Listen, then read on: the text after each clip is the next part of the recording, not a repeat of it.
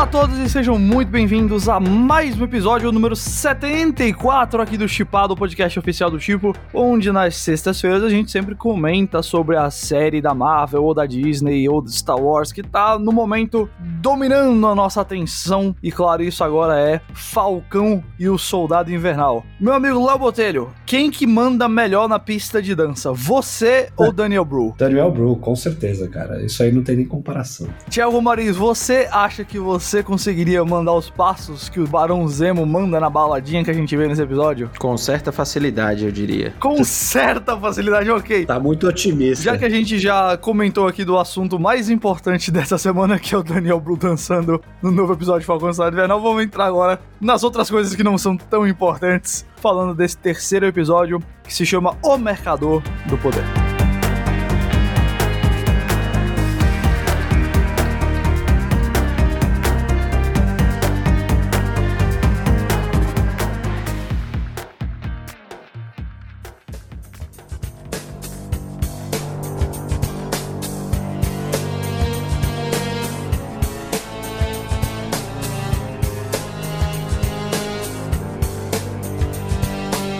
Meus queridos, eu acho que o episódio de hoje, a crítica já tá no ar lá no Chipo, se você quiser ler. E eu vou já entrar aqui já com dois pés na porta. Eu acho que talvez seja o melhor episódio que a Marvel fez nessa ainda muito breve fase de televisão dela, né? Eu até foi tão bom que eu para mim que eu fiquei até com medo da série não conseguir meio que responder à altura das perguntas que ela levanta, porque esse é um episódio onde eu acho que os temas desenvolvidos são muito a ver com o custo dos super-heróis. Não à toa que a gente tem o Zimo presente aqui, o Barão Zemo do Daniel Bru, que é alguém que acredita que esses seres superpoderosos são mais problemáticos do que benéficos pro planeta, trazem mais problemas do que benefícios, e alguém que acredita que o custo dessas coisas é muito caro. E aí a gente tá vendo no episódio de hoje, para mim eu vou já já passar para vocês, mas justamente o que eu acho que é levantado aqui é o seguinte: lá no primeiro Vingador, no Capitão América 1, o personagem lá do Stanley Tucci, o cientista, o Erskine, ele fala uma frase que ficou bem famosa do filme na época, que é um homem forte que sempre conheceu o poder pode perder respeito por esse poder, mas um homem fraco conhece o valor da força e conhece o valor da compaixão. E é justamente isso que tornava o Steve Rogers alguém capaz de ser um herói. Não era o fato dele ser super forte, super veloz, mas era justamente os valores que ele mantinha, valores que ele não corrompeu quando a SHIELD chegou lá com a ou quando rolaram os acordos de Sokovia no Guerra Civil, mas que nem todo mundo com poder vai seguir os valores que o Steve Rogers traz. E aqui nesse episódio a gente vê cientistas que eram da Hydra e foram pra CIA para desenvolver a forma super soldado e o custo que, assim como o progresso americano lá nos anos 1600, 1700 foi nas costas dos escravos negros, o custo pro avanço da fórmula do super soldado foi também nas costas do negro que foi o Isaiah Bradley, que a gente viu semana passada, e o Zimo mostrando para eles assim, ó, vê quantas pessoas estão se beneficiando, vê essa máfia, vê o mercador do poder, vê, vê quanta gente com maldade no coração tá pegando essas fórmulas e até a própria Carly é, da, dos apátridas, agora que sabe que o Mercador do Poder não pode simplesmente matá-los porque eles têm o que sobrou da fórmula do super soldado. Até ela mata inocentes pela primeira vez nesse episódio. E cada vez mais a gente vê o Sam e o Bucky dois personagens que, no caso do Sam, por conta dos antepassados, por conta da questão do racismo, e no caso do Bucky, por conta de ter literalmente sido usado, eles sabem o custo do poder, eles sabem quem paga esse preço, né, para pessoas ficarem poderosas. Eles mesmos pagaram esse preço e tá claro que ou eles assumem, né, especificamente o Sam, eu diria, ou eles assumem o escudo ou o poder do Capitão América vai pra mão de pessoas como o John Walker, que nesse episódio manda os soldados não darem tempo nem dos alvos deles respirarem. Volto para o primeiro episódio, quando o Sam falou que os símbolos não são nada sem as pessoas por trás deles. Então, o símbolo do Capitão América, se o Sam e o Buck não assumirem, vai ser um símbolo de como o poder que o Zimo tá aí demonstrando, de pessoas corruptas e que não se importam de ferir inocentes. Então, é, achei um episódio simplesmente ótimo, com esses temas todos sendo levantados. E aí eu pergunto para vocês, o que, é que vocês acharam, assim, desse episódio que traz tanto peso, tanta coisa para ser debatida? Eu acho que, assim, mais uma vez a, a série mostra que ela tem uma capacidade de discutir temas interessantes dentro do universo da Marvel sem necessariamente perder essa essência de quadrinhos, porque ela ainda brinca com uma alternância ali de, de gênero, sabe? Entre ação, comédia, uma comédia meio constrangedora e, é. e junto com, com uma ação de pequena escala bem impressionante, assim, tipo, isso é legal, eu gosto disso na série, mas para mim esse foi o episódio que menos tocou em temas importantes, do tipo como eles fizeram no segundo episódio, ou no primeiro quando eles tentaram explorar ali a vida pós-blip, tanto do Sam quanto do Buck, e aqui foi o seguinte, cara, o grande mistério e a trama vai rodar de acordo com esses peões aqui. Zemo, Sharon, a Carly e a dupla que a gente tem. Então, eu acho que esse foi o episódio para colocar todas as peças no tabuleiro sem necessariamente se preocupar com nenhum tema, sabe? Uhum. Óbvio que eles abordam isso, né? Falam do, do escudo e tudo mais, mas eu achei esse episódio aceleradíssimo, assim. Hum. Eu acho que até pela introdução ali do Barão Zimo, que justamente tem, e aí como o Jacob falou, justamente tem todo esse propósito e tem essa idealiza idealização não, mas ele tem essa ideia na cabeça do papel dos heróis, de como e o que tá por trás desse heroísmo, né? Do exagero do ícone, como ele fala ali, do exagero do, do heroísmo, né? Do que tudo por trás, o que está envolvido, o sangue que existe por trás na construção de um ícone, de um ídolo, e aí o como isso pervera depois também. Então faz todo sentido, tipo, essas discussões terem nascido ali nesse episódio, que justamente é o episódio que tem como foco principal uh, o Barão Zimo, justamente por ser a volta dele, né? Mas eu acho que uma coisa que, o Thiago tava falando, eu acho que é bem interessante, acho que uma coisa que a gente ainda não tem muita ideia é quem de fato é o antagonista nessa série, assim, porque a gente até agora não tem um. É, vai ser esse mercador do poder aí, né? Quem quer que Acho que o tema é esse mesmo, Léo. Tipo, é, é o, o, tema do episódio para mim é a. É o. Todo mundo aqui é um agente duplo. Sim. Tirando o Sam,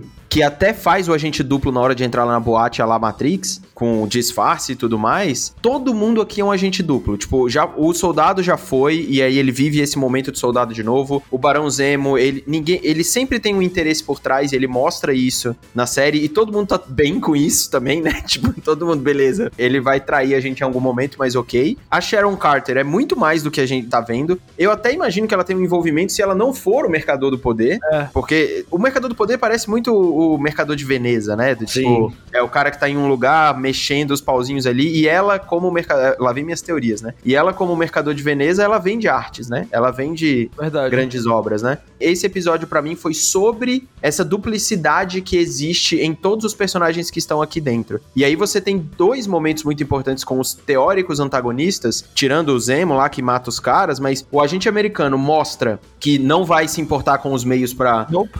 conseguir chegar ao fim dele e a própria Carly, que ela rouba comida para dar para as pessoas e mata as pessoas, mata os caras que estavam lá dentro com a bomba sabe? É. Então, uhum. tipo, você coloca essa, essa área cinza nos personagens a partir de um episódio super acelerado. Então, cara, eu gostei muito. Assim, eu achei a ação menos impressionante do que foi no primeiro episódio, por exemplo, ou mesmo no segundo, mas para mim foi um episódio de montagem do ato final, sabe? Do tipo, a partir daqui a gente vai ver realmente o que, que vai acontecer. E o final, assim, aquilo ali para mim foi completamente inesperado. Completamente inesperado. É, e faz sentido ele ser o episódio que prepara o final, porque a gente tem que lembrar, são seis episódios. A semana passada a gente tinha um terço da série, hoje a gente já tem metade, sabe? Tá andando muito rápido, porque é, é curto mesmo, apesar que o episódio de hoje é bem longuinho. Ele tem, tirando os créditos ali, uns 46, 48 minutos por aí. Cara, eu assim, eu acho que tem bastante tema aqui sim. Eu, eu diria que não tem tanto os temas, e aí é onde a gente vai ver se a série consegue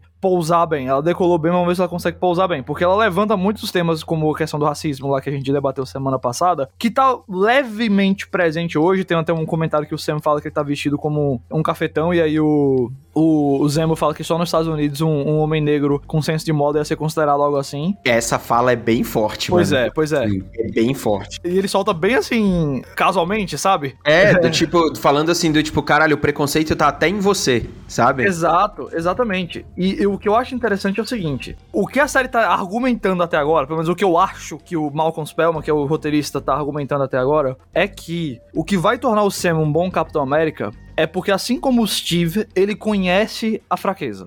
Ele sabe, porque ele, ele conhece o que é ser focado ali no, na, numa cena com os policiais e não o Bucky ser focado. Ele conhece o que é ser considerado, como o, o falou, um cafetão por conta do que ele tá vestido. Ele conhece isso tudo e ele precisa agora pegar o escudo e dizer assim: não, eu que vou assumir isso aqui porque precisa. Esse símbolo, ele viu que o escudo não é simplesmente uma coisa boa no episódio de hoje. Ele viu quantas pessoas morreram, quantas pessoas pagaram para aquele escudo existir ou por que aquele escudo existe. Então, a frase dele, eu volto de novo, não é o escudo, mas é quem tá segurando, é a pessoa por trás do símbolo. Então, eu acho que o que a série vai conectar é o seguinte: o que ela quer argumentar, faz sentido ter um Capitão América negro? Porque um negro entende. O negro entende que eles foram pisoteados pelos Estados Unidos em nome do progresso e eles vão representar não o que os Estados Unidos, o que o governo americano quer, mas o que precisa ser, o melhor, sabe? A questão é se eles conseguem conectar esse tema do racismo com justamente o tema do poder, que eu acho que é muito o foco do episódio de hoje. E eu acho que as duas coisas podem andar para. Se ela continuar nesse equilíbrio de tipo, esses temas serem um pano de fundo, que é algo que a Marvel sempre fez, e deixar a ação e a história dos próprios protagonistas, né, serem o, o, o foco principal, eu acho que é, o, é a melhor maneira de levar. Eu duvido muito que se distancie disso, sabe? Sim. Eu acho que eles querem dar um protagonismo pro Sam aqui, maior. para mim, ele, ele é muito mais o foco da série do que é o, o Buck. Sim, é. Então, eu acho que o caminho tá por aí. Mas eu, eu gostei, cara. Tipo, eu acho que, de novo, eu ainda não vejo nenhuma das séries, nem WandaVision, nem, nem Falcão Soldado. Vamos supor, com o nível de excelência que a Marvel tem no cinema em relação ao blockbuster. Mas é muito acima da média para as primeiras produções que a Marvel faz pro formato, é. sabe? Não, sem dúvida. Então, eu acho que eles estão evoluindo nisso. E lembrando que essas duas séries deveriam ter estreado ano passado, né? É, sim. As duas. E elas acabaram estreando esse ano por causa de todo o atraso. Mas eu fiquei bem satisfeito feito, assim, cara. E como é bom assistir um episódio com mais de 40 minutos, né? Com Isso mais é, de 20, isso é. 15 minutos lá que tinha de WandaVision. Então, é. é bem bom.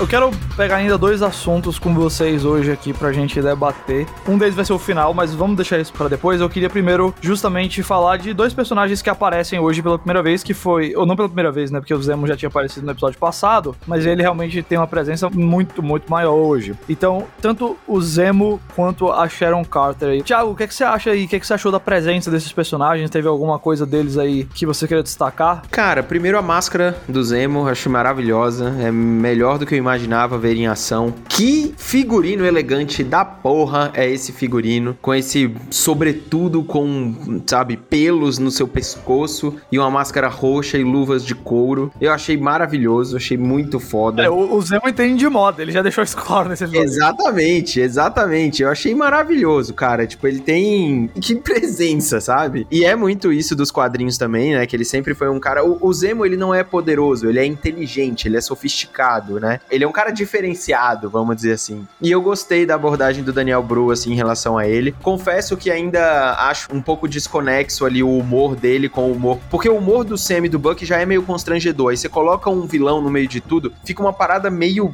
sabe, meio desequilibrada para mim às vezes. Mas não acho ruim, não. Não acho ruim, não. Sobre a Sharon, ela é o. Ela vai ser a chave da resolução de tudo aqui, eu acho, sabe? Ela, para mim, é o. É a solução mesmo. Ela vai. É o Mephisto. É, ela. É, não, é. Mano, o Mephi, ó, Mephisto, vou falar uma coisa pra vocês. Se aparecer alguém no final das contas aqui, neste episódio, por exemplo, como a gente viu lá no finalzinho que tem uma aparição maravilhosa, pelo menos uma deixa maravilhosa, é muito melhor que Mephisto, viu? Se aparecer um Pantera Negra, se aparecer. Muito melhor. Muito melhor. Thiago, guarda a energia Mephisto pros série do Loki.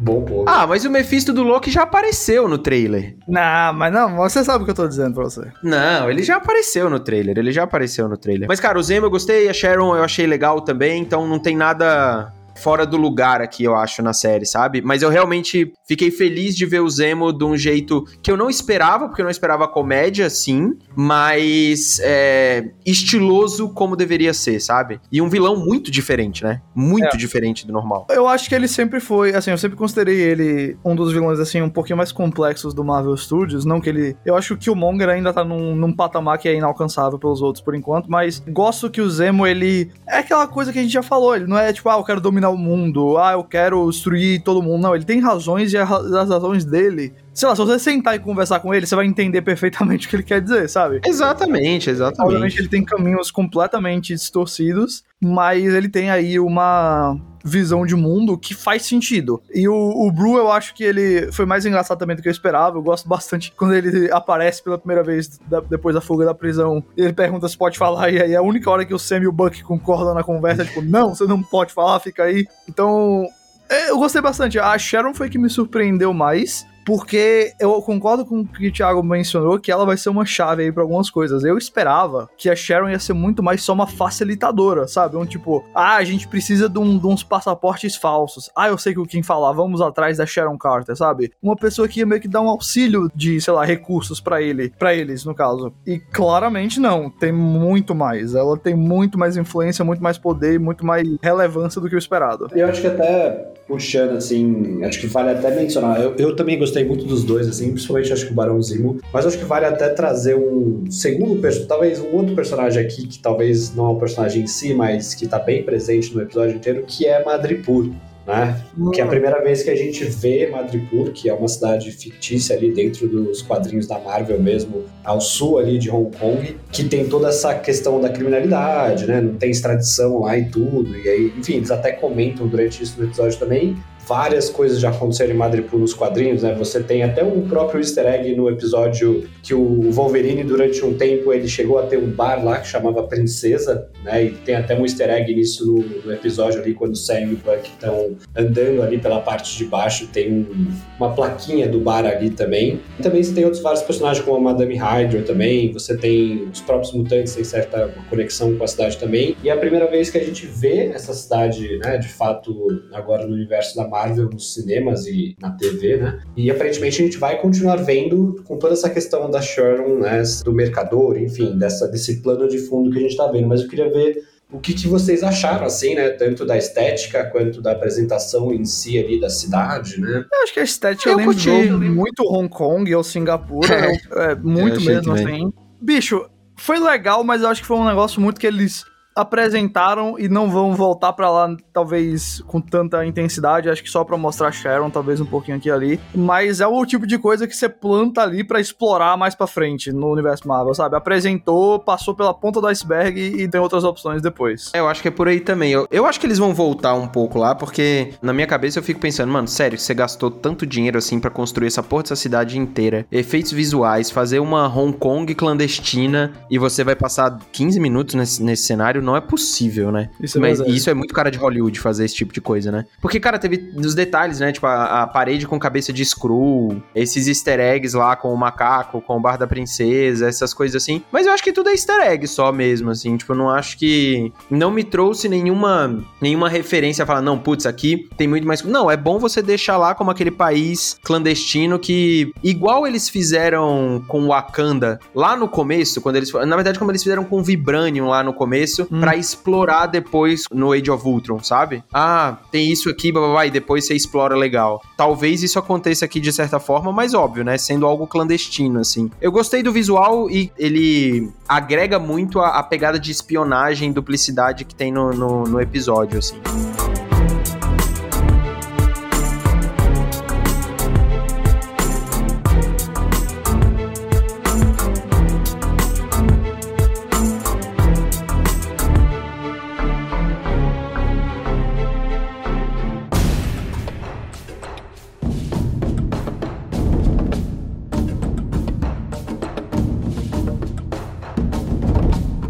E aí, o outro assunto é justamente o final do episódio. Quando o Bucky encontra ali uma trilha de aparelhos eletrônicos que é pra ele seguir, ele claramente reconhece o que é que é aquilo ali. E ele segue aquela trilha, ele vai atrás. E, bom, o Sam menciona para ele no episódio que o Zemo é o mesmo cara que explodiu as Nações Unidas e no processo matou o rei T'Chaka. E ele fala: os Wakandianos não vão esquecer isso. E realmente, eles não esqueceram, porque quem tá no fim dessa trilha que o Bucky segue é uma Dora Milaje uma personagem lá da guarda real do Pantera Negra.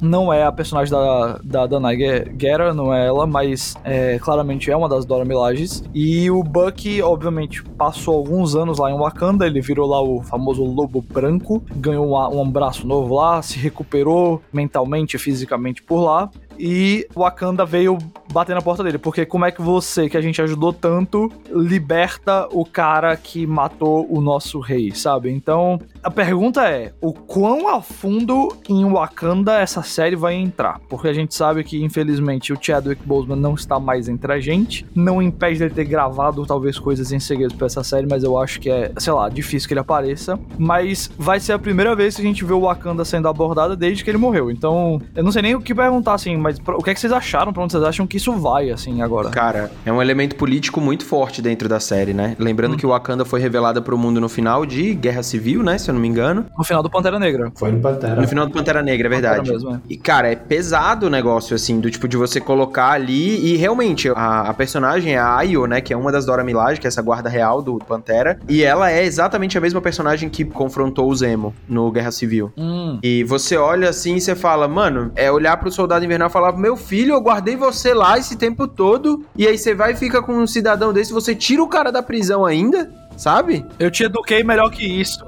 Exatamente. O que que tá acontecendo, né? Essa é a primeira parte, eu acho, do negócio, que é onde a trama deve se desenrolar, mas do jeito que a Marvel é, em 10 minutos, em 5 minutos, eles podem resolver isso com um diálogo, né? Porém, o que fica a expectativa, acho, na cabeça de todo mundo, cara, é assim: se você me coloca a palavra multiverso em uma série, eu vou pensar no Doutor Estranho. Se você coloca um cara correndo demais e que já fez os X-Men, eu vou pensar nos mutantes. Se você coloca um Adora Milage, é óbvio que eu vou querer o Pantera Negra. É. Entendeu? Então, assim, a Marvel faz de propósito, faz com essa intenção. Eu não acho que ele vai aparecer, porém, eu acho que outros personagens tão importantes quanto podem aparecer aí, uhum. sabe? Tipo, eu acho que pode ter alguma coisa além disso. Mas eu acho que o caráter político é o mais importante. Sim. Acho que vai depender o quanto eles vão aprofundar, de fato, nessa questão, né? Como você falou, eles podem resolver isso com um diálogo, mas se realmente o Wakanda fosse tornar parte dentro da trama principal até o restante da série, aí eu acho que sim, a gente pode até ver alguns outros personagens que são mais É muito tranquilo você botar o Koi da Danai Guriria, você botar talvez a. Ah, a, Nat a Nakia, né? A Lupita Nyong'o, exatamente. Eu é. acho que ela faz até mais sentido, porque ela é bem assim, né, de missões no exterior e tal. E aí, talvez um tema que eles possam explorar também, o que seria interessante seria o Sam falando com o pessoal de Wakanda. Porque volta pro tema do racismo, né? O Wakanda é exatamente o oposto daquilo. É o país onde os negros tiveram mais liberdade, sucesso, progresso, sem perderem sua liberdade é, como pessoas, ou sua identidade, ou sua ascendência ou sua cultura. Então talvez seja uma maneira de você, tipo, virar pro sistema e falar: Ô meu amigo, você sabe que em Wakanda a gente tem o Pantera, nos Estados Unidos você tem o, o Capitão América. O que, que você acha que seria do, dos Estados Unidos se tivesse você como Capitão América? O que, que você acha, Sam, de ser o Capitão América agora com equipamentos de Wakanda? Ô, louco! Olha aí. Mais Vibranium. Isso acontece nos quadrinhos, né? Vamos nos quadrinhos, fazer suas asas, asas de Vibranium, é? Exato. Nos quadrinhos ele ganha as asas em determinado momento por Wakanda. Quem sabe não acontece aqui. Seria foda, hein?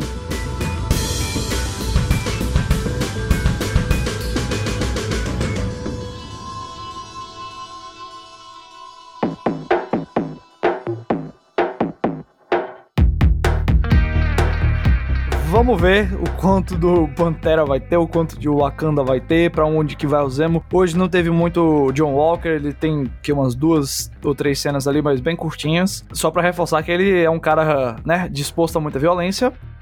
E a gente semana que vem com certeza vai ter mais, porque semana que vem já entra na segunda metade da série, vai ser o quarto episódio, só faltam mais três o caminho pro final eu acho que tá bem preparado já assim. Eu imagino que depois de semana que vem a gente já vai ter todas as peças no lugar para as conclusões. E é isso aí, gente. Semana que vem o Chipado volta na terça-feira para falar de mais notícias aí da semana. Teve cancelamento de filme da DC, teve um monte de coisa bacana acontecendo aí que a gente vai mencionar. E também teve, claro, uma notícia enorme lá da confirmação das continuações do Entre Facas e Segredos da Netflix. Tudo isso a gente comenta semana que vem aqui. E na próxima sexta a gente fala do próximo episódio de Falcão e Soldado Invernal. Meu nome é Guilherme Jacobs, eu estava aqui com o Thiago Romariz e Léo Botelho. Siga arroba Oficial no Twitter e no Instagram e no Facebook e tudo mais. Baixe o nosso aplicativo ou entre no chipo com.br para tanto ficar por dentro das principais notícias do mundo do entretenimento, como receber dicas de filmes aí para você assistir nesse feriadão e tudo mais. É isso, mais uma vez agradeço a sua audiência. Terça-feira a gente tá de volta. Até mais.